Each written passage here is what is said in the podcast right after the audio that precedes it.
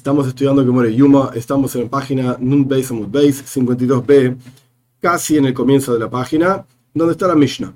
Estamos estudiando como el sumo sacerdote del Kohen Godel entraba en el día de Yom Kippur, en el día más santo del año, el día del, perdón, con dos cosas en, ambas manos.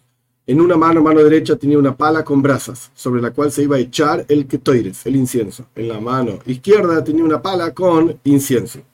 Ahora bien, dijimos que se acercaba desde la entrada del Heijal, que acá tenemos un, dibujito, por así decir, esta es la entrada del Heijal, se acercaba entre el Misbeya Hazab, el altar de oro que estaba en el medio, y la Menoira, que estaba del lado izquierdo, mientras él entraba mirando de frente, este era el lado izquierdo, o sea, el lado sur, y caminaba hacia la entrada del Paroijes. Acá están las cortinas que ya mencionamos anteriormente, y ahí estaba de ese lado sur la entrada, de acuerdo a Rabbana, de acuerdo a la opinión de Rabbana que vimos en la Mishnah anterior, en la clase anterior, ahí estaba la entrada de la primera cortina. Vamos a continuar con la Mishnah, que continúa explicando este asunto.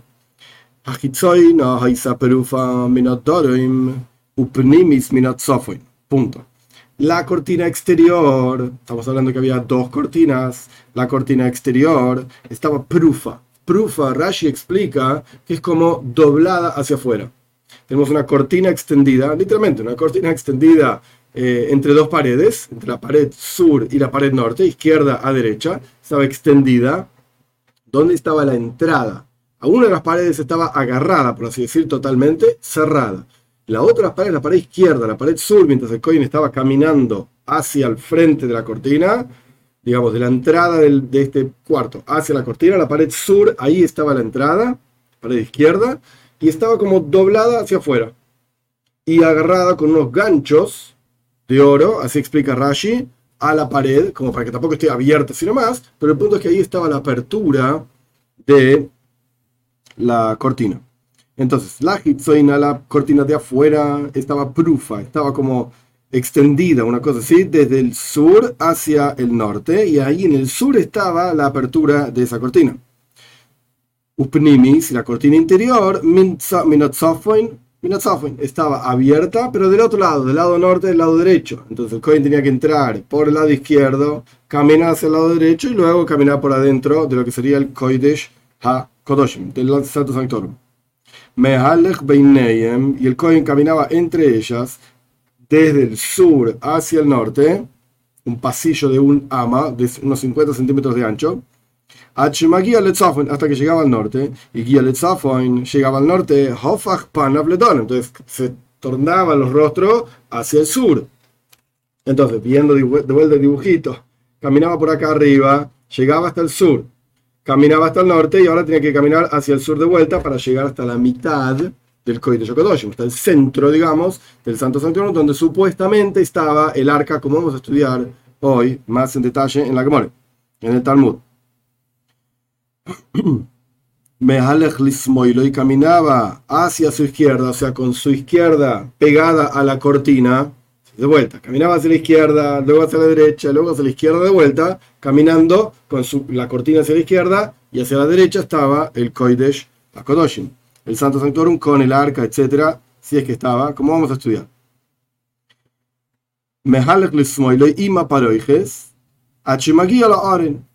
Caminaba eh, hacia, la izquierda con la cortina, o sea, con la cortina del lado izquierdo, hasta que llegaba al arca.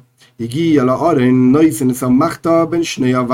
Llegaba hasta el arca, ponía la pala que tenía en la mano derecha con brasas entre los dos palos que sostenían el arca. El arca en sí se, transportaba en, la época que se transportaba en el desierto, etc., con dos palos, dos varas largas que sostenían el arca. Y estas varas largas eh, llegaban desde el final del de Yakodoshim hasta el comienzo del de Yakodoshim y sobresalían un poco, se empujaban un poco el paroijes, la cortina para afuera, parecía como dos cositas que salían, desde, visto desde afuera de las cortinas ponía entonces la pala con, con, perdón, con brasas entre las dos varas que sostenían el arca, luego vertía el sumo sacerdote tenía en su mano izquierda el incienso, vertía el incienso sobre las brasas, y se llenaba toda la casa, o sea, todo ese cuarto que tenía unos 10 metros por 10 metros, 20 amos por 20 amos, todo se llenaba de humo. Salía caminando de la misma manera que ingresó. O sea, caminando para atrás, vamos a estudiar más adelante en la Gemora. Y rezaba una plegaria corta en el lugar de afuera, o sea, fuera de las cortinas en el Heijal tenemos, esto se llama Heijal y esto se llama Koidesh HaKadoshim. El cuarto anterior, que se llamaba Heijal, Koidesh, lugar santo, ahí el sumo sacerdote, después de salir del Koidesh HaKadoshim, el Santo Sanctorum, rezaba una pequeña plegaria, que más adelante vamos a ver de qué era. ¿Y por qué era una, plegaria corta? Explica la Mishnah. Y no era larga esta plegaria para no asustar al resto del pueblo de Israel, porque si la gente veía que el Kohen God, el, sumo sacerdote, tardaba muchísimo adentro del Kodesh HaKadoshim, podían pensar que estaba muerto, se murió ahí adentro, porque si no era una persona como corresponde, cuidadosa de las leyes, etcétera, etcétera, directamente se moría en cuanto entraba. De hecho, en la última época del segundo templo, hubo un montón de, de Koyanim Gedolim, sumos sacerdotes, porque todos morían en, un año. Entraban en Yom Kippur y se morían. De hecho, tenían unas cadenitas que lo sacaban. Si el tipo se moría ahí adentro, lo sacaban de ahí con las cadenitas. Ok, este es el final de la Mishnah. Pregunta la que more. ¿Cuál es el caso del cual estamos hablando? Que en la Mishnah dice que había dos cortinas. Y si me vas a decir que estamos hablando del primer templo, mi ya explicamos que no había cortinas, había una pared. Amatraxin, así se llamaba, la pared, afuera, adentro, tenemos dudas si era parte de adentro, parte de afuera, la duya que tenía era de adentro, de afuera, Koidesh, Koidesh, Kodoshim, qué sé yo, no sabemos, lo estudiamos en la clase anterior. Entonces no estamos hablando del primer Beis con seguridad, el Abemikdash Sheni, sino que estamos hablando del segundo templo, Miaba Arain. Pero entonces, ¿por qué la Mishnah dice que el sumo sacerdote caminaba hasta el arca? No había arca en el segundo templo. Miaba Arain, ¿acaso estaba el arca ahí? Beatania, acaso no aprendimos en una braisa la siguiente historia. Mishenignas Arain, desde que se ocultó, Nignas es se ocultó, se guardó, se escondió. El arca, Nignaza y Moy, se ocultó, se escondió junto con el arca una serie de cosas. ¿Cuáles son? Tzintzenes Aman. Tzintzenes Aman significa una vasija pequeña con man, con maná que el pueblo de Israel comió en el desierto, se, estaba guardada dentro del Koi de Yakotoshim, dentro del Santo Sanctorum. De hecho, hay una historia con Irmiyahu Anovi, con el profeta Irmiyahu, que una vez cuando el pueblo de Israel se quejó de que no tenían que comer, qué sé yo, qué sé cuánto, sacó del Koi de Yakotoshim, del Santo Sanctorum, el esa man, esta vasija con man, y le mostró a la gente y dijo, hey, ven, Dios los alimentó a ustedes 40 años en el desierto, les parece que no tienen que darles de comer, no se preocupen, va a estar todo bien. Pero bueno, en el, ya en la época del primer templo se ocultó todo este tipo de cosas, como estamos estudiando. Entonces en el segundo templo claramente no estaba el arca. ¿Qué dice la Mishnah? Que caminaba el sumo sacerdote hasta el arca, si no estaba el arca. Vamos a ver. De vuelta, Betania. La Braisa dice así: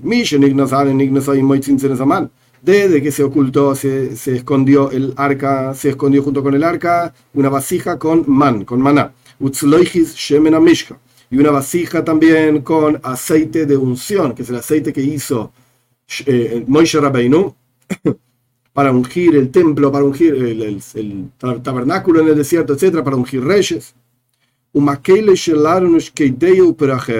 Y también el bastón de Aaron, el hermano de Moishe, junto con sus shkedin son como almendras. Prajeas son las flores. Estaba el bastón ahí de Aaron, literalmente, que se utilizó para las plagas en el desierto, en, Egipto, para el desierto, etcétera, estaba ahí guardado también. Israel. Y también una especie de baúl pequeño que enviaron los filisteos, Plishtim, como regalo para el pueblo, para el Dios de Israel. Esto es una historia larguísima que no voy a entrar en detalle ahora. En la época de David Amelech, el rey David, se llevaron eh, de, como cautivo. El arca, el arca original de Moshe Rabbeinu, etcétera, etcétera, y ese arca quedó con los filisteos un tiempo, hubo un montón de enfermedades, no voy a entrar en el detalle de la historia ahora, el punto es que el arca esta volvió junto con unos regalos que hicieron los filisteos. Entonces ese, esos regalos, por así decir, eran del arca, le pertenecían a Dios, al arca, entonces lo guardaron junto con el arca. Shenemar, como está escrito en la Torah, eh, esto es el libro de Melachim, el libro de Reyes, loy Osham, tasimu be'argas. Los recipientes de oro que los retornaron por la culpa de ellos, para expiar por la culpa de los plishtim, de los filisteos que ellos se robaron el arca, etc., colóquenlo en un baúl al lado del arca y envíenlo.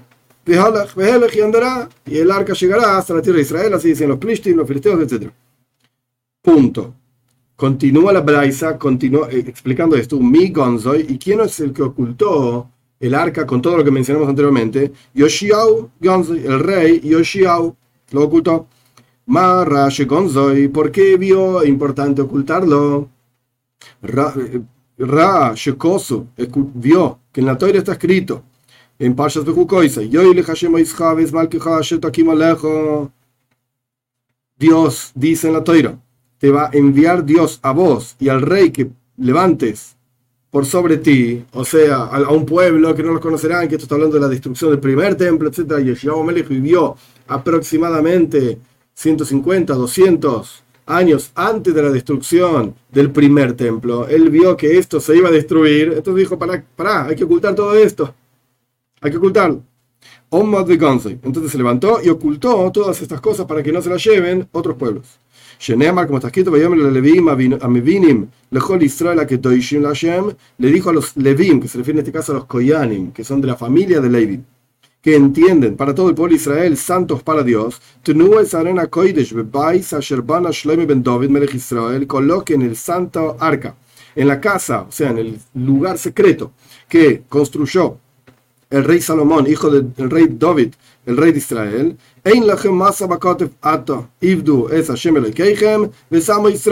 no carguen más al hombro, se acabó, ahora sirvan a Dios su Señor y al pueblo de Israel. Punto. Esta es la braisa. Entonces vemos claramente de esta braisa que en la práctica el arca no estaba en el segundo templo. Pero la Mishnah decía que el sumo sacerdote camina, ya explicamos que está hablando del segundo templo porque hablamos que hay dos paroijes hay dos cortinas, eso está hablando del segundo templo. Pero como dice la Mishnah que caminaba hasta el arca, si el arca no estaba.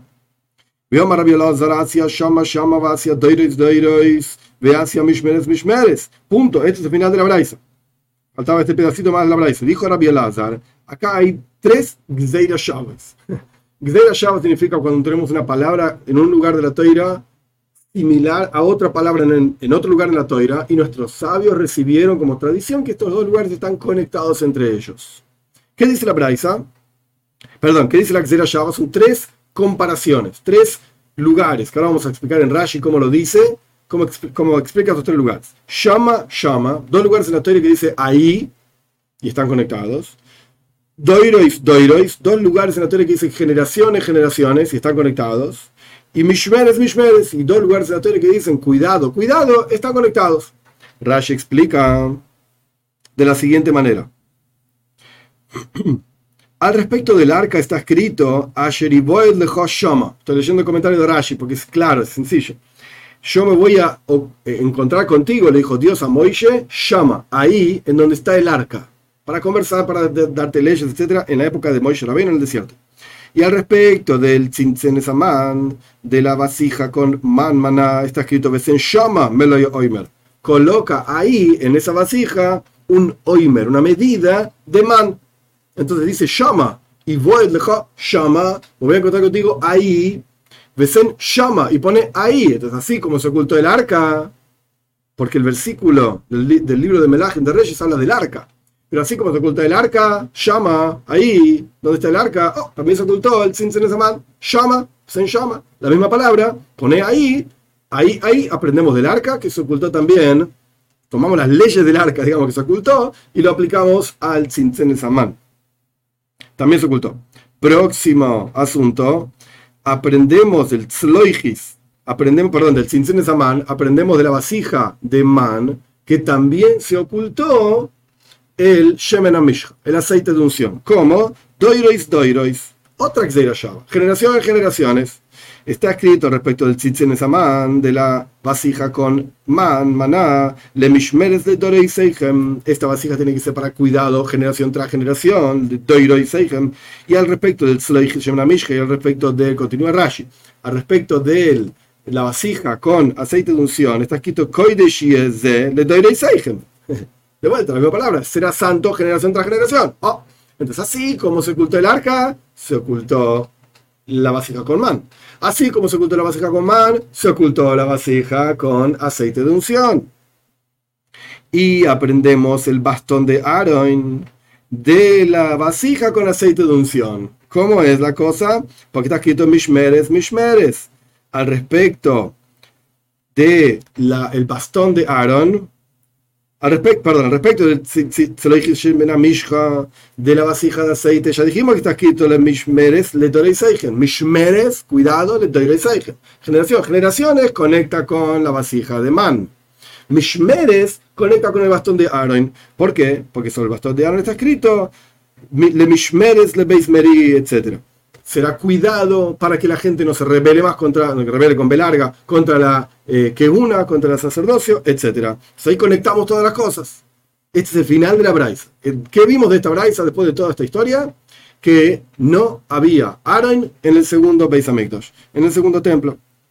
Entonces la Gemore planteó todo esto para preguntar sobre la Mishnah. ¿Cómo es que el sumo sacerdote caminaba hasta el Aaron, hasta el arca si el arca no estaba?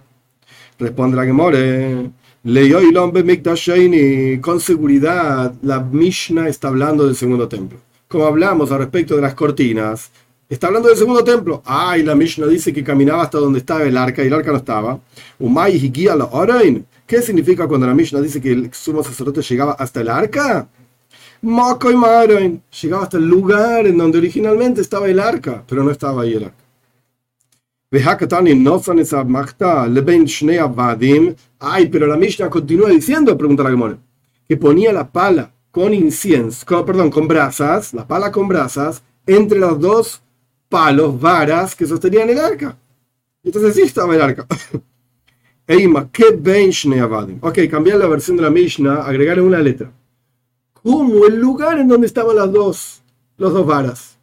No estaba ni el arca ni las varas. Pero bueno, es como que el lugar estaba ahí, entonces colocaba las cosas donde hubiese estado el arca, donde hubiesen estado las varas. Punto.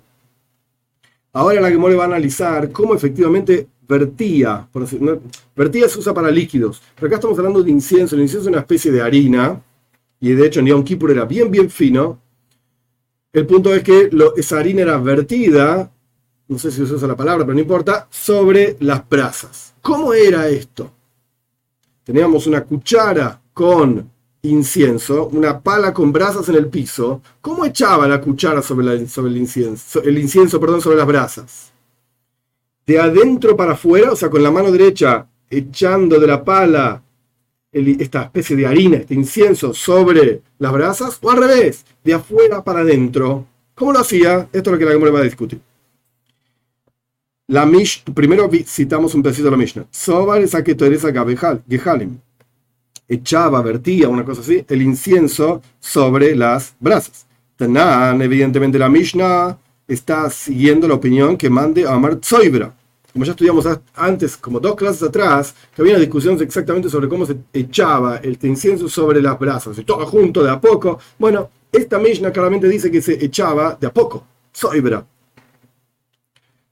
Tanejada, encontramos una braisa que dice Soibra Pnima Shehuhutzaloi. Pnima significa interior, interior, Hutzaloi significa afuera de él. Es decir, cuando hablamos del Koi de Yakotosh en Santo Sanctorum, digamos que el arca estaba ahí, ponele que el arca estaba ahí, o el lugar del arca, no importa. Eso es Pnima, eso es adentro. Entonces, ¿cómo lo echaba el sumo sacerdote desde la pala que tenía en la mano izquierda? La, la cuchara en la mano izquierda, la pala ya la había apoyado en el piso la cuchara en la mano izquierda tenía que echar el incienso sobre las brasas que estaban en la pala. ¿Cómo lo echaba? Pnima Shehutzaloi, desde el lado de adentro del Kohet Yakotoshim hacia él, desde afuera hacia él. Betaño Idach, y otra braisa dice, Shehi Pnima Loi.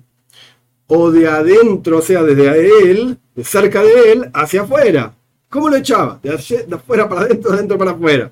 Lo que pasa es que el lenguaje es extraño, porque pnima significa adentro, pero acá está hablando del código Kadoshi. Entonces, de adentro, decir, que es la afuera, parte de afuera, lejos de él, o de afuera, en respecto del Aaron, que es cerca de él.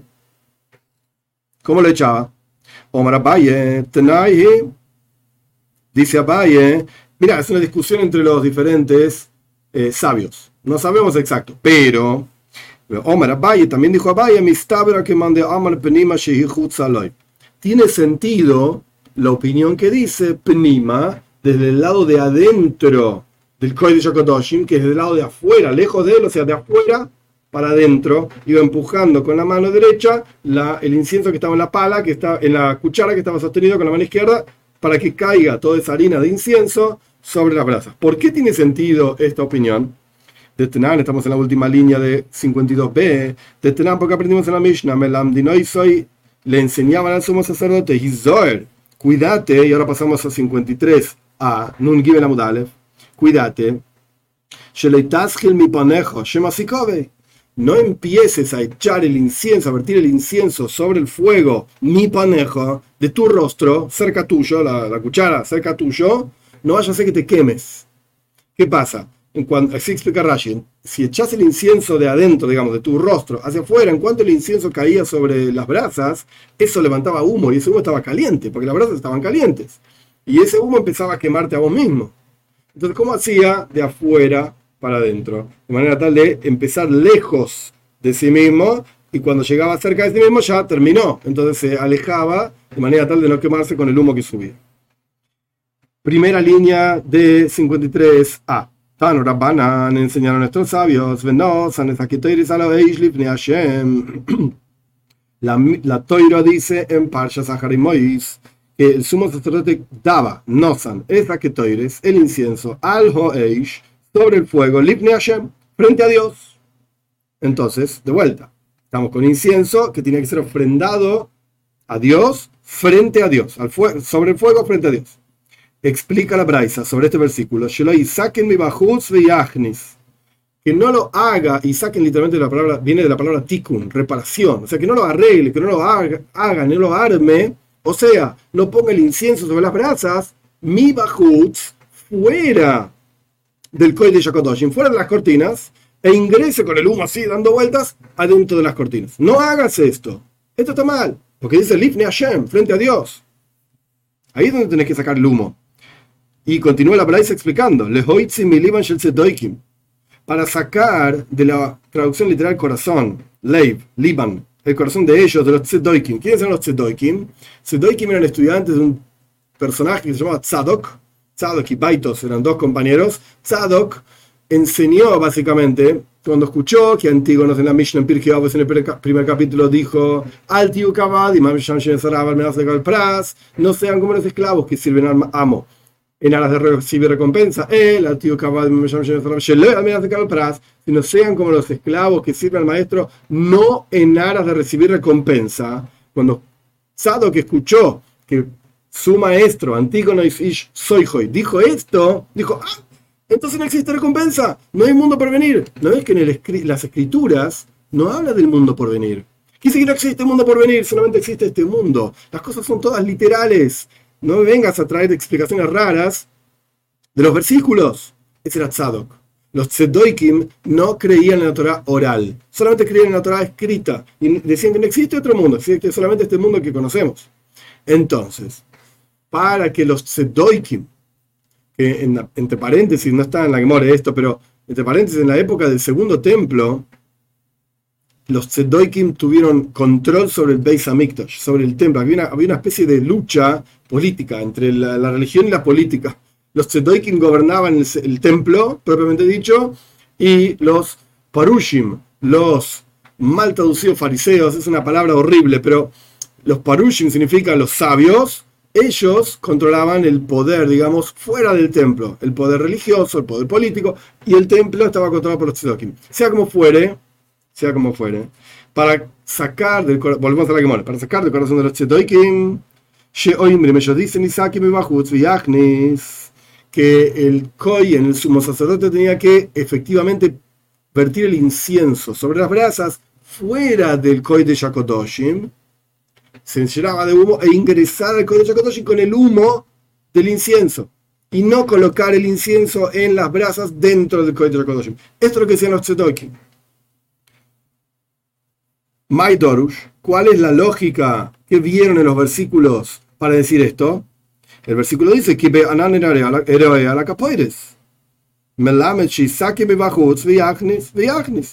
El versículo dice, Kibe Anan, porque con la nube, héroe a la capoeires, seré visto, dice Dios, sobre el capoeires. El capoeires es la tapa del arca.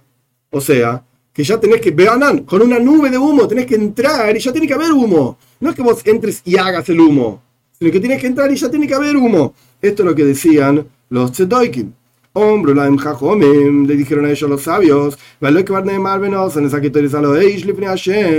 ¿acaso no está escrito justamente el versículo que da comienzo a nuestra braisa, en el comienzo de la página? Va a colocar el incienso sobre el fuego frente a Dios. ¿Cuándo lo tiene que colocar frente a Dios? En el arca, o sea, al lado del arca, no afuera del arca. Los tzedoik me decían afuera, porque tenés que entrar con humo. Los jajam decían, no, pero el versículo dice que tenés que ponerlo adentro. Inken, matamos la capoeires. Entonces, ahora los sabios tienen que explicar el versículo que los tzetoikim utilizaban para decir que afuera haces el humo y adentro ya entras con humo. ¿A qué se refiere ese versículo? Si en realidad echás el ketoires, el incienso, sobre las brasas dentro del Kodesh Kodoshim, ¿qué significa el versículo que en la nube me seré visto, dice Dios, sobre el capoires, sobre la tapa del arca? maile esto te enseña que en el incienso había que colocar una especie que se llamaba Maile Ashan. La traducción literal de Maile Ashan es eleva el humo. O sea, era una especie, alguna especie, tipo de planta, alguna cosa así vegetal, que generaba humo. Porque tenía que haber humo, tiene que haber una nube de humo, un montón de humo. Entonces, ¿qué hacemos? El incienso es el incienso, buenísimo, tiene que tener Maile Ashan. Tiene que tener esta especie que se llama se llamaba Maile Ashan, no sé cuál es, no me preguntan. El punto es que eh, generaba muchísimo humo. Continúa la Braisa preguntando, ¿y cómo sabes que colocaba Maile Ashan? Justamente que colocaba esta especie. Acabamos de decir. El versículo dice, eh, perdón, el versículo dice, Anan eroe a la capoeires, porque con la nube voy a ser visto sobre el capoeires, sobre el arca. La capoeires es la tapa del arca. Y ahora la se de vuelta pregunta, ¿y cómo sabes que ponías eh, esta especia? Y cubrirá la nube de humo, de incienso, sobre el capoeires. Entonces tenemos dos versículos, que aparentemente de ambos versículos aprendemos lo mismo, que hay que poner Maile Ashen hay que poner esta especia que generaba humo. Pero no, existen dos versículos que enseñan la misma cosa en la toira. Esto es lo que dice la Bryce. Esto es lo que dice la Bryce.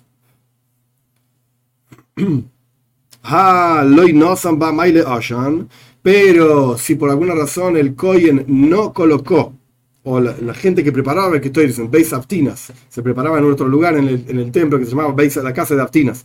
Pero sea como fuere, si no pusieron ahí Maile Ashan, esta especie que generaba humo, o faltaba cualquier otra de las especias que la toira define como el que toira, como era el incienso, Truma, te sabe, la toira explica, en Pashas Kisisa, perdón, la toira explica claramente cómo era el ketoires, el incienso, si faltaba cualquiera de las especies, Hayab Misa, recibe pena de muerte celestial. Punto. Entonces, vemos de esta braisa, que es relativamente problemática, la que le va a explicar, pero vemos de esta braisa que, punto número uno, los tzedoikim no tenían razón.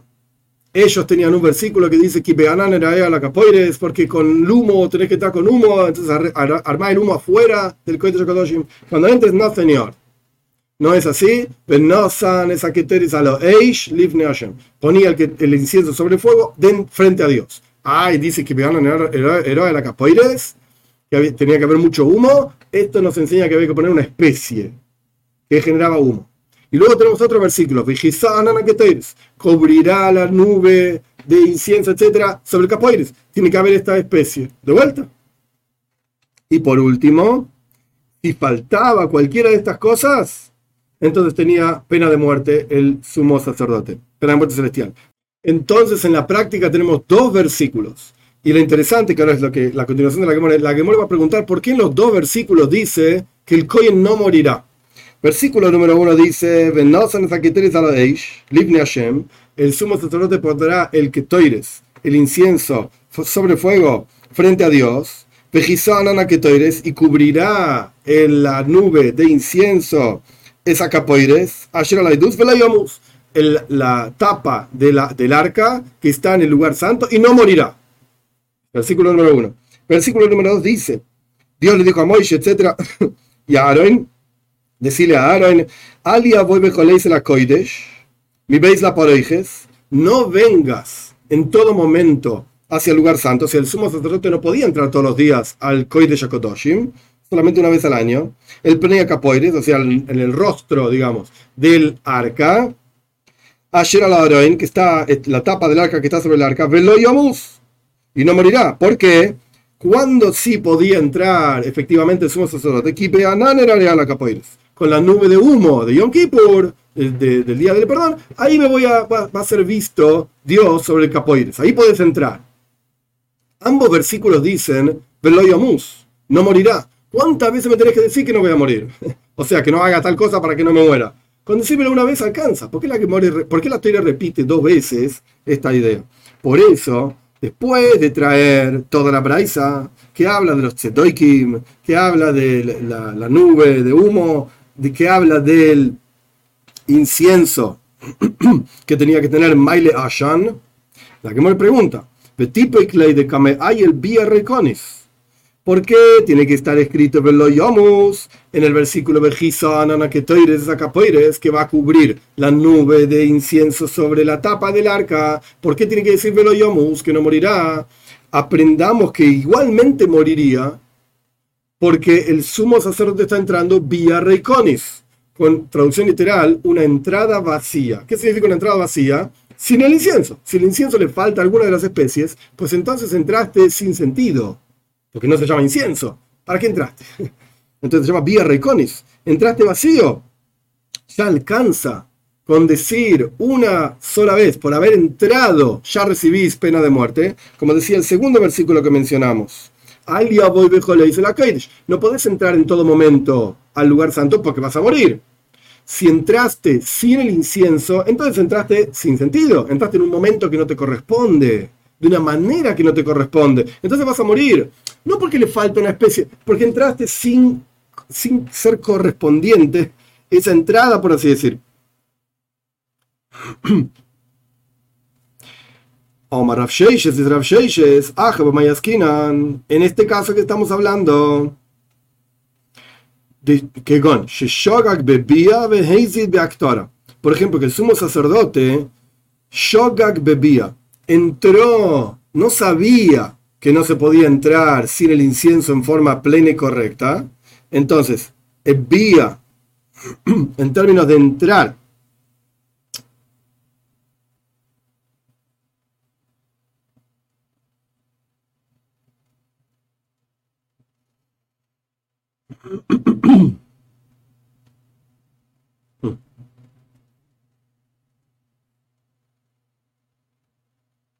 Omar Rav contesta Rav ¿por qué necesitas dos veces que diga Veloyomus, no morirá? Ah, Mayaskinan, acá que estamos hablando, que Gonshe Shogak bebía, por ejemplo, el sumo sacerdote no sabía, fue Shoigek, fue sin querer, no sabía que no se podía entrar en todo momento a este lugar, al Kodesh Kodoshim, pero efectivamente sabía que si entraba sin el Ketoiris completo, recibía pena de muerte. Por Shoige, por, por hacer algo sin querer, no se recibe pena de muerte. Entonces tenía que estar escrito en los dos versículos, Veloyomus no morirá, porque un versículo está hablando de no entrar en cualquier momento, y otro versículo está hablando de no entrar con el que tú eres falto, con el incienso falto. Son dos cuestiones diferentes. Por eso, si fue Shoige, que lo hizo sin querer una cosa, y la otra a propósito, por la propósito recibe pena de muerte, por la que hizo sin querer no recibe pena de muerte, tiene que estar escrito en los dos lugares entonces el concepto de pena de muerte. Rabashi ofrece otra solución. Rabashi, Rabashi dice, incluso si fue a propósito en ambos casos, es decir, que entró de una manera inadecuada. Y además el incienso estaba falto, que donde hay el steak toires, ajas shleima bajas Como por ejemplo, un caso que el sumo sacerdote trajo dos cucharas con ketoires, con incienso. Un ketoires estaba entero y el otro ketoires estaba falto. Abíalo Mejayev no recibe pena de muerte por entrar, porque entró con ketoires correcto. Deja Ayel Lei Shleima, porque entró con un incienso completo. Actora Mejayev pero recibe pena de muerte por ofrendar un incienso incompleto. Porque ofrendó dos tipos de incienso, uno completo y uno incompleto. Entrar entró bien con, el incienso completo, pero ofrendó algo que no se puede ofrendar. Porque efectivamente está ofrendando un incienso que le falta una especie. Entonces necesita dos versículos que hablan de pena de muerte. Uno por entrar con un incienso falto y otro por ofrendar el incienso falto. Omar Mar, dice el maestro, Ahora la Gemore va a preguntar sobre la braisa que trajimos anteriormente. Entonces citamos de vuelta. Omar Mar, dice el maestro. La braisa decía, ¿cómo sabes? Después de que nos dijimos que aprendemos del versículo porque con la nube seré visto sobre el capoirs, la tapa del árbol. Que esto te enseñaba que le pones maile ashan, le pones una especie que hace humo. Esto es lo que nos enseña el versículo. La Braisa repite. Oh, también está quizá en Ana Es otro versículo más que va a cubrir la nube de incienso que te enseña que le pones maile ashan. Esta, esta especie que hace fuego. Eh, perdón, eh, humo. De vuelta, la, la está citando. ¿Cómo sabes que le pones esta especie que se llama Maile Ashan? quizá, porque la Toira dice y cubrirá, etc. Pregunta la Gemore, ¿Kra le kra? ¿Un versículo para un versículo? Un versículo te enseña que tienes que poner Maile Ashan. Y un versículo viene a enseñarte que el otro versículo enseña que tienes que poner Maile Ashan. Esto es lo mismo. Eso es lo que pregunta la Gemore. Omar Rabbi Dice Rabbi. Aquí cámara. Te voy a explicar. En Lielo. Esto es lo que dice la, la Braisa. Yo sé que se puede poner para que salga humo la hojita de esta especie que se llamaba Maile Ocean. Ikor Maile Ocean Minain. ¿Cómo sabes que también se podía poner la raíz de esta especie que se llamaba Maile Ocean, que hacía humo? Por eso necesitas dos versículos. Y ve a la capoeira, dice Rabioisa porque en la nube me voy a hacer, voy a ser visto. Este te enseña que puedes poner la hojita de Maileosha, la hoja. Y el otro versículo, que descubrirá la nube de, incienso. Este te enseña que puedes poner la raíz también. Omar le Abaye, le dijo Abaye a su maestro Rabioise. Rabioise era maestro de Abaye. Eh, de Robe también. Y Rabioise era ciego, lo vamos a ver más adelante. Omar le Abaye, le dijo Abaye, ve a Ibja Pero hay una braisa que dice al revés le dijo Rabbi Yosef, eh, perdón, Abaye a Rabbi Yosef, el, el, estudiante al maestro de Tanya, porque aprendimos en la braisa. No sanba ikon maile oshan, le ponía al sumo sacerdote o alguien le ponía al, incienso la raíz de esta especie que se llamaba maile oshan, y el, el humo subía, se elevaba como una especie de bastón derechito, hasta que llegaba al techo del Koy de Shakodoshim,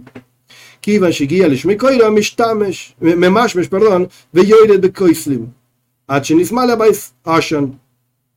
Cuando llegaba arriba, el humo se dividía, digamos, que es lo normal, el humo llega hasta arriba, hasta el techo, el humo se divide y bajaba por las paredes hasta que se, llenaba la casa entera de humo. Como está escrito, y la casa se llenaba de humo en Sefer Melachim, en de Reyes, etc. Esto es lo que dice la Braisa. Entonces la Braisa habla de Icar, habla solamente de la raíz. Rabbi quería decir que lo principal es la, hojita. Y bueno, también otro versículo para la raíz. Pero Valle dice, mira, lo principal parece que era la raíz. Entonces Valle dice, esto es lo que dice la Braisa. ¿Por qué necesitamos dos versículos para hablar del Maile Ashan, de esta especie que se le, que se ponía al que estoy el incienso para sacar humo? Y Maile Ocean. Elo Icor, Elo Icor, perdón, me sale. Esto es lo que decía, Einli Elo Icor Maile Osho. Yo sé que se puede poner la raíz de esta especie en el incienso para que haga humo.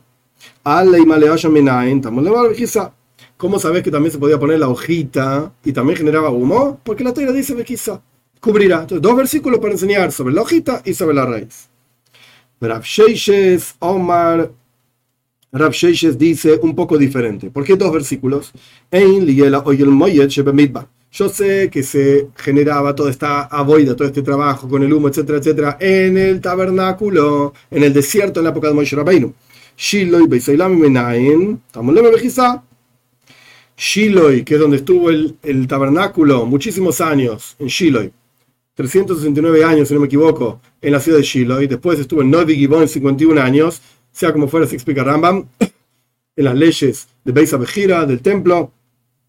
La cuestión es que necesitamos un versículo para hablar de todo este trabajo en el desierto, en el tabernáculo del desierto, y necesitamos otro versículo para hablar que lo mismo hay que decir, para enseñarte que lo mismo hay que hacer, perdón, en el tabernáculo en la tierra de Israel, en Shiloh, en la ciudad de Shiloh, y en la casa eterna, o sea, en el Beis Hamikdash. Pregunta la que more frente a lo que explicó Rav Sheishes recién.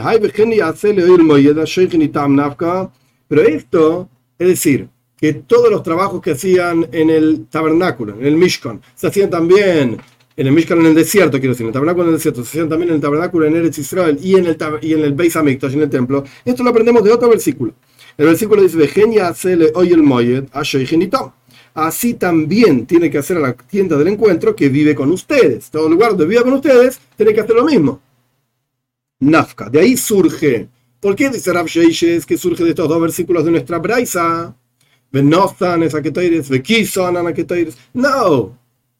Esto surge de otro versículo. La comparación entre el, Mishkan, el tabernáculo en el desierto, y el templo.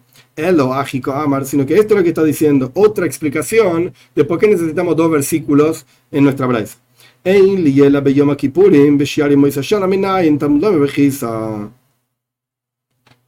Solamente aprendimos que todo este trabajo del humo con el incienso y bla bla bla había que hacerlo en Yom Kippur ¿Cómo sabes que también hay que hacerlo en todos los días del año? Que no se hacía en el arca, frente al arca, esto solamente en Yom Kippur.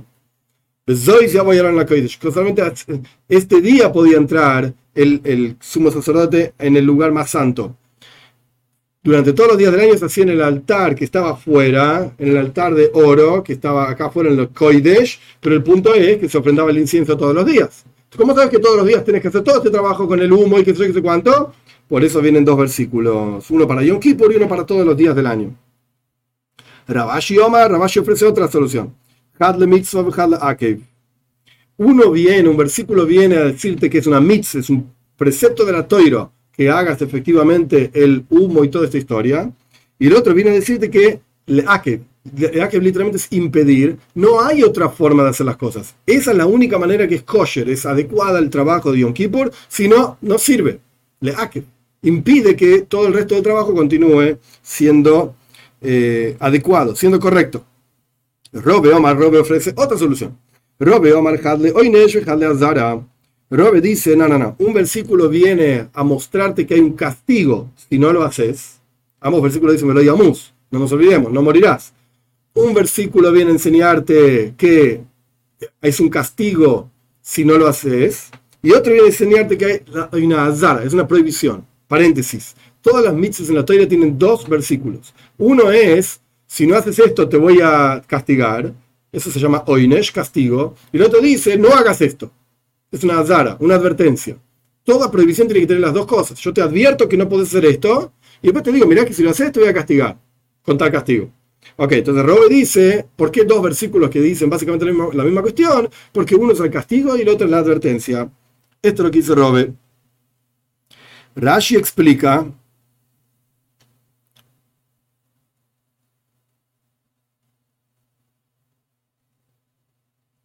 que el versículo de Alia voy, Alia voy, no venga en todo momento al lugar santo, etcétera, porque con la nube de humo, etcétera, esta es la dar, esta es la advertencia.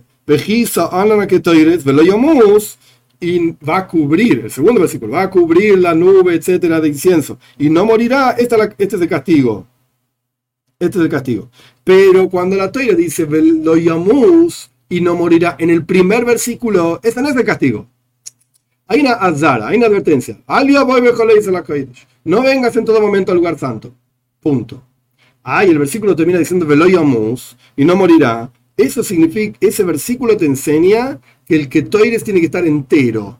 No puede ser un ketoires falto, porque ahí es donde se llama vía reiconis, que el, el entró sin una, entrada vacía, entre comillas, sin las condiciones adecuadas. Entonces, partimos el versículo primero en dos partes. La primera parte es una advertencia. No vengas en todo momento. No dice el castigo. La segunda parte de ese versículo está hablando del castigo cuando se trae un incienso falto. Y luego hay otro versículo que es una, un castigo, efectivamente, cuando, ¿de qué tipo de castigo? Cuando el Cohen entra, vejoleis, en todo momento, más allá de si entra bajo las condiciones adecuadas o no, entró en otro momento que no corresponde. O vía reicanis, digamos, una entrada vacía. Así explica Robe. Taño, aprendimos en una braisa, Rabbi Elazar, dice Rabbi Elazar, oinesh, como dice Robe, no morirá, veloyamos, esto es un castigo. Y beananerae azara. Y cuando la Torah dice, porque con la nube voy a ser visto, esto es una advertencia. Esto es lo mismo que dice Robe. Robe encontró, digamos, en una braisa, algo que apoya su versión. Robe es un Amoira, de la época de la Gemara, entonces se apoyó en algo de una época anterior. Puede ser que estos dos versículos, tanto el castigo como la advertencia, fueron dichos antes de la muerte de los dos hijos de Aaron, Nadab y Abihu. Talmud Loimar. Por eso la teoría dice, la parcha se llama justamente Mois, luego de la muerte de los dos hijos de Aaron. Evidentemente, los dos versículos fueron dichos después de la muerte de los hijos de Aaron, no fueron dichos antes, porque aparecen en la parcha que se llama Mois, después de la muerte de los hijos de Aaron donde se explican en el tercer libro de la Torah toda la ley de Yom Kippur. Continúa la Braisa de la Vilada. Entonces quizás los dos versículos fueron dichos luego de la muerte de los dos hijos de Aaron. No, señor. Talmud Laimar, Por eso la Torah dice, porque en la nube seré visto sobre, seré visto en futuro, seré visto sobre el capoides, la tapa del arca. ¿Qué significa esto? Hakeitzat. ¿Cómo es? Entonces, ¿qué versículo fue dicho antes y después de la muerte de los hijos de Aaron? Azara koidem misa. Oine shachar misa. La advertencia, ya dijimos que el versículo de advertencia fue al Yaboy bejoleis la koidesh capoires.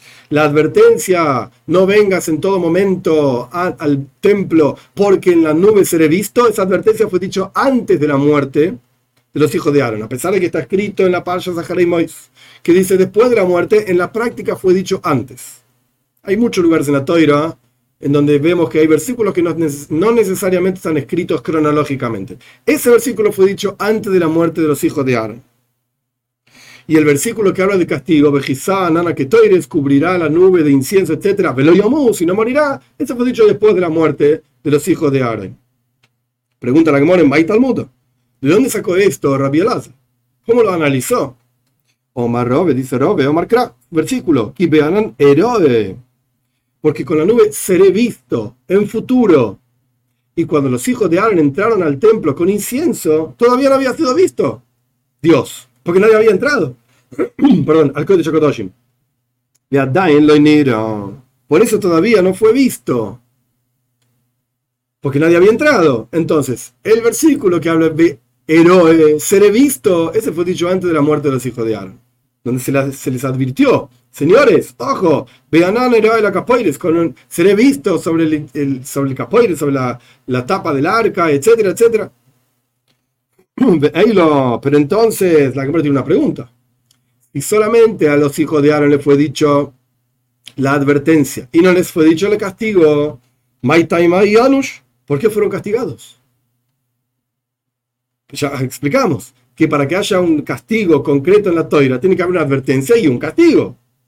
Me tenés que decir, no hagas esto, si lo haces te voy a cortar la cabeza. Ah, bueno, entonces yo pienso, ¿quiero que me corte la cabeza o no? Mm, no, mejor no. Porque quizás el castigo es solamente que tengo que pagar 10 pesos, qué sé yo. Entonces, tiene que haber una advertencia y un castigo. Ah, entonces yo puedo decir, quiero hacerlo o no lo quiero hacer, me, me aguanto el castigo, no me aguanto el castigo. Acá solamente, según Rabbi Elazar, les dijeron a los hijos de Aaron cuál era la advertencia. No lo hagan, no, les dijeron no, no se les dijo el castigo. Ellos lo hicieron y se los castigó con la pena de muerte. ¿Por qué? Que detaña. Esto lo aprendimos de otra braisa. Rabbi Eliezer, Rabbi Elazar Oimer, Rabbi Eliezer, Rabbi Elazar Oimer, dice Rabbi Eliezer, debe ser, Loi Meitzu bnei perdón, Allah bifnei Moish. Los hijos de Aaron, entre paréntesis, en otro lugar en la que moran los Midrashim, hay montones de explicaciones, como 10 explicaciones diferentes de por qué murieron los hijos de Aaron. Esta es una. Y avanzamos, porque no es el asunto de la Gemora. Dice Rabbi Eliezer, no murieron los hijos de Aaron excepto, sino porque enseñaron leyes frente a Moishe, frente a Moishe su maestro. Un estudiante no puede enseñar, indicar leyes, se llama hacer una legislación frente a su maestro. Si está tu maestro ahí, te callas la boca, es el maestro el que habla, no vos. Los hijos de Aaron enseñaron igual. My Dorush, ¿qué ley enseñaron frente a Moisés?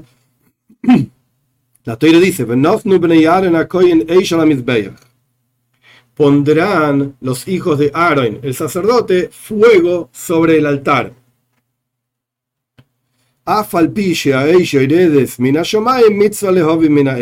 A pesar de que el fuego bajaba del cielo, es una mitzvah, es un precepto colocar uno mismo, en los, sacerdotes, fuego sobre el altar. Punto. A pesar de que, a pesar de que era correcto lo que hicieron. O sea, la ley que enseñaron estaba bien, pero ¿por cuánto enseñaron la ley frente a Moishe? De hecho, en la práctica surge en Pasha Shmini, lo que hicieron fue Eish Zara, un fuego extraño, que Dios no le mandó que hagan. El punto es que ellos llevaron ese fuego. ¿De dónde lo sacaron de acá? Van a poner los hijos de Aaron fuego sobre el altar. A pesar de que estuvo bien, de vuelta, la ley estaba bien, pero lo hicieron frente a Moisés, por eso recibieron pena de muerte. O sea, no recibieron pena de muerte porque pusieron el fuego. Eso estaba bien. Eso no tenía problema. Entonces, no es que les dijeron la advertencia y no les dijeron el castigo. Nada, esa es otra mitzvah, nada que ver, no murieron por eso. Entonces, a pesar de que no les dijeron el castigo, fueron castigados igual. ¿Pero por qué? Por otra cosa. Por otro problema.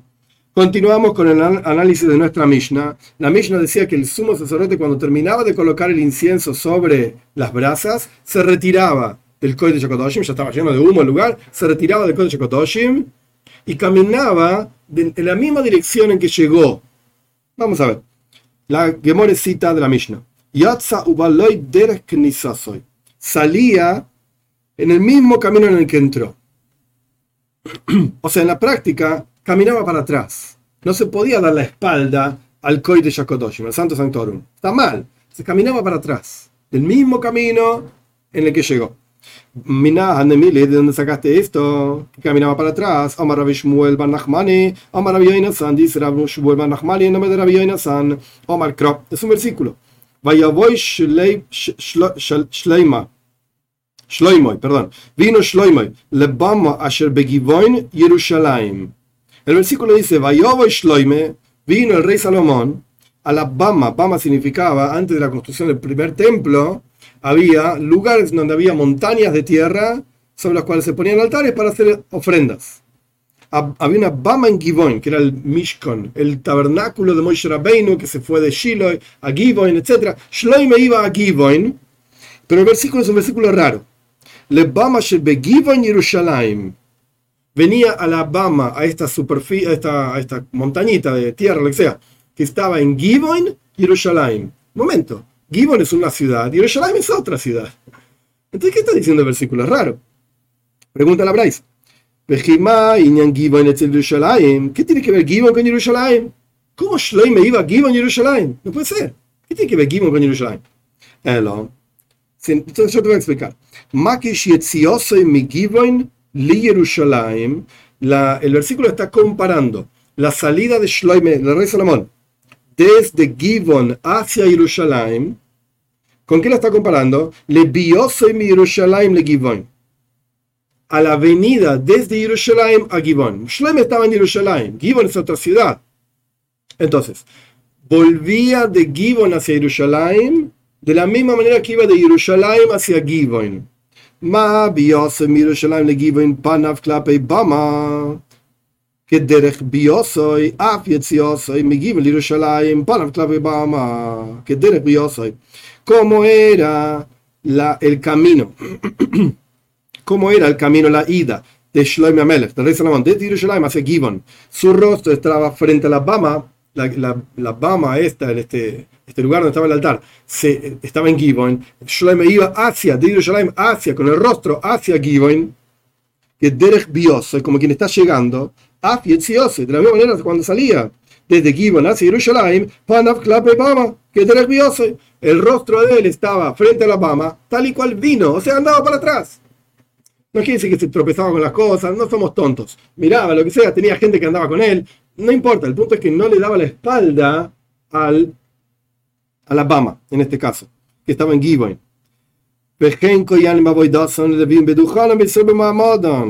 De la misma manera los Koyanim cuando trabajaban en el templo. Los Levim cuando estaban en el Dujan. El Dujan era una superficie donde los Levim cantaban, etcétera, etcétera. Y el pueblo de Israel, Bemamadan, estando en Maimad. Esto es largo explicar que es un Maimad. El punto central es que había una serie de judíos, israelim, no Koyanim, ni Levim, que estaban en el Beis Hamikdash, en el templo, siempre se iban turnando, obviamente, para ser enviados de todo el pueblo de Israel y observar cada ofrenda. Pero este no importa, se, llamaba Maimat, se llamaba estar parados en el templo. Que cuando se iban, no se daban vuelta, cuando se iban, retiraban del templo, no se daban vuelta y le daban la espalda al templo. El sino que se caminaban para atrás, mirando un poco para atrás, pero caminaban como caminando para atrás de vuelta, para no darle la espalda al templo. Vegetal, de la misma manera, un estudiante que se retiraba de su maestro, lo panav, que no le dé la espalda a su maestro y se vaya. El ametzad panav, sino que camina medio de costado para no caminar dándole la espalda al maestro. Y acá la Gemara trae dos historias muy interesantes. Y had Rabbi Elazar, como la historia de Rabbi Elazar, mi pater de Rabbi cuando se retiraba de Rabbi Yochanan, su maestro, cuando Rabbi Yochanan se quería ir, o sea, se despedían. ¿Quién quería irse primero? Bueno, si Rabbi Yochanan quería irse, Gojin y se arrodillaba, se inclinaba, reclinaba, no arrodillaba, se reclinaba Rabbi Elazar. Cae Rabbi y se quedaba parado en su lugar Rabbi como reclinado, inclinado, ateaba mi Rabbi Yochanan cuando se hasta que se ocultaba Rabbi Yochanan de él. O sea, Rabbi se retiraba y el estudiante bajaba la cabeza y esperaba que su maestro se retire. Pero cuando Rabbi Elazar se quería ir al revés,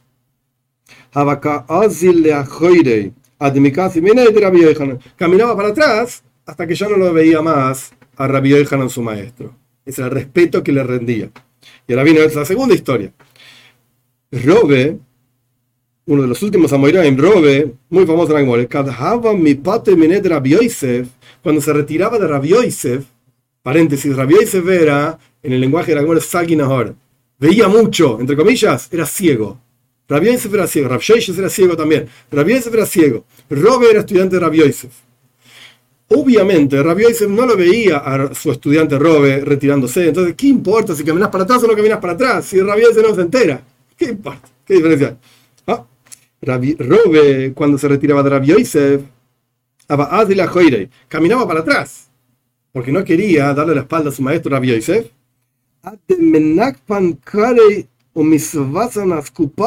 De Rabbi Yosef, de Rabbi Dama, al punto tal que se chocaba contra la pared, contra la puerta, y se llenaba el dintel de la puerta de Rabbi Yosef de sangre, de las piernas de, de Robe, que se chocaba contra las cosas porque caminaba para atrás para no darle la espalda a Rabbi Yosef.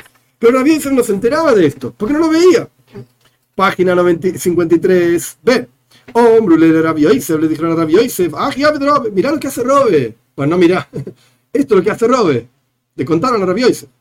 Omar y entonces Rabbi Yosef dijo, Yehi de Torum Hakule Krobe, ojalá que se eleve la cabeza de sobre todos de Robe, que sea el líder, que sea el jefe de todos, está muy bien lo que hace.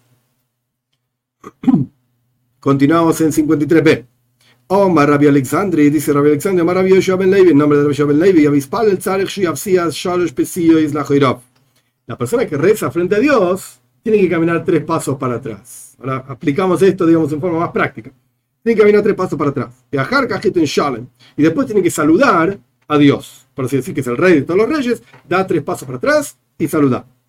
Omar Rab Mordejai dijo, le dijo Rab Mordejai a Rabbi Alexandri Kivan Sheposa Shalosh Pesies la Joirav, eh, la Joirav, mi Una vez que caminaste tres pasos para atrás, tenés que quedarte ahí paradito. Tenés que quedarte ahí parado.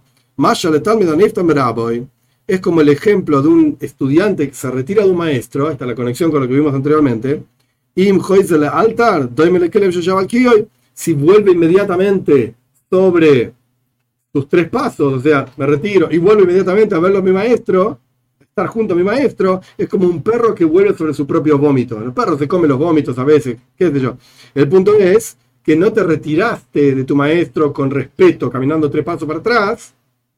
De vuelta, para retirarse frente a tu maestro con respeto, si aquí diste tres pasos para atrás y volvés a estar con tu maestro, sos un tonto. No te interesa el respeto a tu maestro. Entonces tenés que quedarte parado un rato ¿Cuánto es un rato? Es una discusión. Rashi acá dice no vuelvas alter, no vuelvas inmediatamente. En la práctica, lógicamente, el tiempo que lleva a caminar cuatro amois, dos metros. Unos caminan más rápido, otros caminan más lento, sea como fuere. El Rambam dice que no tiene que quedarse ahí hasta que duya, hasta la repetición de la amidad. No voy a tener los detalles de esto, no está en la que more. Seguimos avanzando. El punto es que tenés que quedarte un ratito ahí. Tanya y también aprendimos en una braisa. A mis pales, Shalosh la Joirah el que reza tiene que caminar tres pasos para atrás. Viajar cajito en Shalem. Y después tiene que saludar a Dios, digamos. Veimlo y Asaken, y si no hiciste esto, lo y Shelo Es mejor que ni reces, porque eso es una falta de respeto. Umishum Shumaya, Umishum Rav y el nombre de Rav Shumaya, hombro, dijeron, Shalom le Tenés que saludar, saludar perdón, a la derecha y después a la izquierda. Shenemar, como está escrito, Miemino y dos Lame desde, la diestra de Dios, la, derecha, fue dada la religión, digamos, la toira, al pueblo de Israel. Veo, y me está escrito, y por caerán de tu izquierda, de tu lado izquierdo, mil, y diez mil de tu lado derecho. Entonces vemos que el lado derecho es más importante. Esto es lo que dice en nombre de Rav Shmaya. Pregunta la que more, Oimer, ¿por qué necesitas dos versículos? Ya trajiste el versículo Mimino y estás desde la diestra de Dios fue dada la toira. Ah, entonces la diestra más importante. Y ahora me traes otro versículo. No, mira, a la izquierda son mil que caen, la derecha son diez mil. Oh, la derecha más importante. ¿Por qué dos versículos? Explica la Gemore. Y si me vas a decir que Dios entregó la toira de la diestra, de su diestra, ¿sabes lo que que quiere decir? Porque es lo normal, la gente es diestra y entrega las cosas con la derecha no porque es importante la derecha. Entonces, Toshma, venía a aprender. Hay otro versículo que dice, van a caer de tu izquierda mil y la derecha diez mil, que dice que la derecha es más importante, más poderosa. Entonces tenés que saludar primero a la derecha y después a la izquierda. Pero ¿cómo funciona esto? Robe la Valle de Yaif Shlomo Robe lo vio a Valle que daba saludo después del rezo, primero a la derecha daba su saludo, Yahiv Shloma, decía Shalom, digamos, saludaba a Dios, Liemino Bereisha, primero a la derecha. O Marley le dijo, robe a Abaye, mis sabras le llaman Ditjo, les mol Ditjo camino. ¿Vos pensás que la enseñanza fue dicha a tu derecha, a tu izquierda? Que cuando vos saludas, vos saludás a la derecha primero, a la izquierda después. De No, señor estamos hablando de la derecha de Dios. Tu izquierda, cuando vos te moves hacia tu izquierda, estás frente a la derecha del otro. Cuando vos te moves a tu derecha, estás frente a la izquierda del otro. Primero tenés que saludar a la derecha de Dios, a tu izquierda, y luego a la izquierda de Dios, a tu derecha. Omar Rabjia Bredravuna, dijo Rabjia, hijo de Rabuna, Hazino, lehule a Berobe, De pase le los pesidos de cría ajas. Los vi a Abaye y, Robe, a los dos, que caminaban esos tres pasos inclinados. Ajas. Estaban inclinados, no caminaban erguidos, caminaban como reclinados, retirándose del rey, digamos, el rey de todos los reyes, el santo bendito sea. Punto. Último pedacito de la Mishnah, la que me va a explicar el último pedacito de la Mishnah. Y luego de retirarse caminando para atrás, el sumo sacerdote estaba en el Heijal, como dijimos anteriormente, no en el Kodesh Shokodoshim, no en el Santo Sanctorum afuera, y rezaba un rezo corto. Mai Matzley, ¿cuál era el rezo? Robe Barabada, Rabin Barabada, Travayu Mishmeiderav, hombre. Robe Barabada y Rabin, hijo de Rabada también, ambos dicen en nombre de Rab lo siguiente. Este es el rezo, dos puntos. Sea tu voluntad, Dios, frente a ti, frente a Dios, Dios nuestro Señor. Este es el texto. Geshuma viene la palabra Geshem, o sea, lluviosa, ushuna, muy calurosa. Lluviosa y muy calurosa. Pregunta la que muere, Shehuna, ¿Maliusa ahí? ¿Un año muy caluroso es bueno? ¿De qué me estás hablando? En Eretz Israel, en la tierra de Israel, se hace mucho calor, no hay lluvias y no hay producto del campo, nada, se hace mucho calor, se seca todo. Es terrible. Entonces, ¿me estás hablando de que sea caluroso? No. No, no, no. Entonces, eh, citamos mal la enseñanza en nombre de Ra. Digamos así, Im Shehuna Si va a ser mucho calor, que llueva.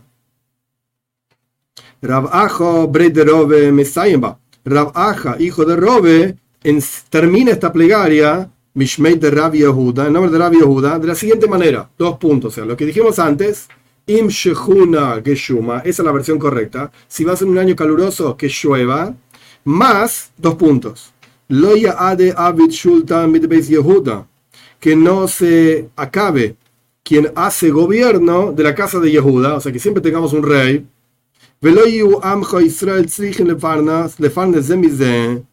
y que no necesiten los judíos tener parnasa, sustento uno del otro, o sea que todos tengan dinero.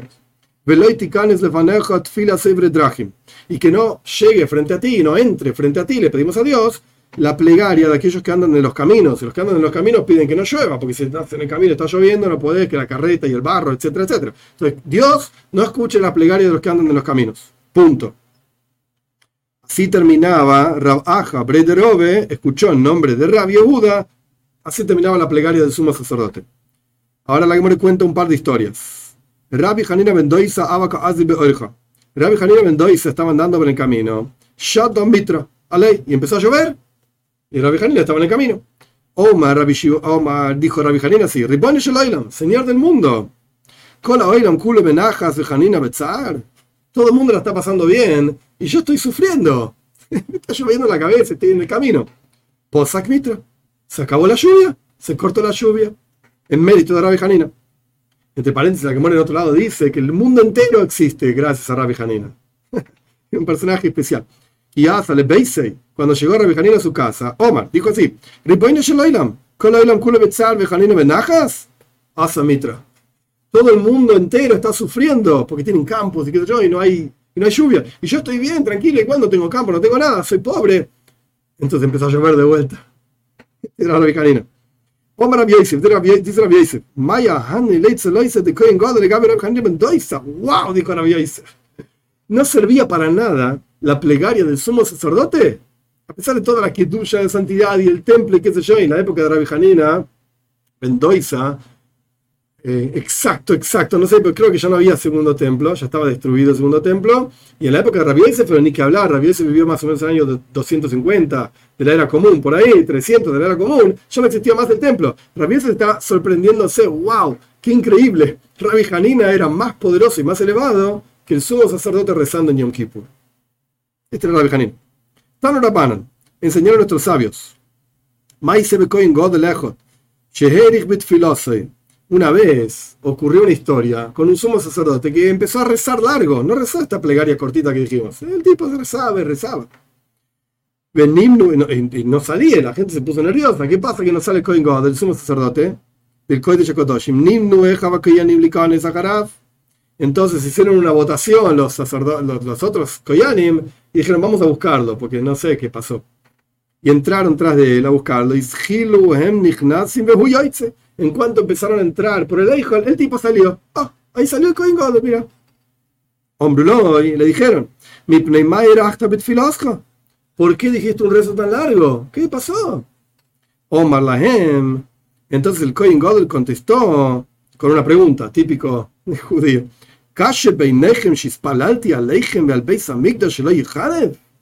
¿Es malo para ustedes que yo recé por ustedes y para que el templo no sea destruido? ¿Está mal? Mira, estaba rezando, estaba algo bueno estaba haciendo. Hombrulo y le dijeron, Alte y Ok, pero no te, no te acostumbres a hacer esto. No está bien. Sheharei Shaninu. Porque la Mishnah dice claramente: Loy hayam filosoy. Que de Shelole es Israel. El sumo sacerdote no hacía una plegaria larga para no asustar al pueblo de Israel. Punto. Pero agrego yo que el, que el God se murió ahí. Entonces, para que nadie se asuste, no, no tan largo. Ok, gracias que rezaste por nosotros y para que el templo no sea destruido, pero no lo hagas más. La Mishnah dice que no hay que hacer una plegaria larga. Estamos pasados un poquitito de la mitad de Nugim Amud Beis 53b. Dios mediante seguimos la clase que viene.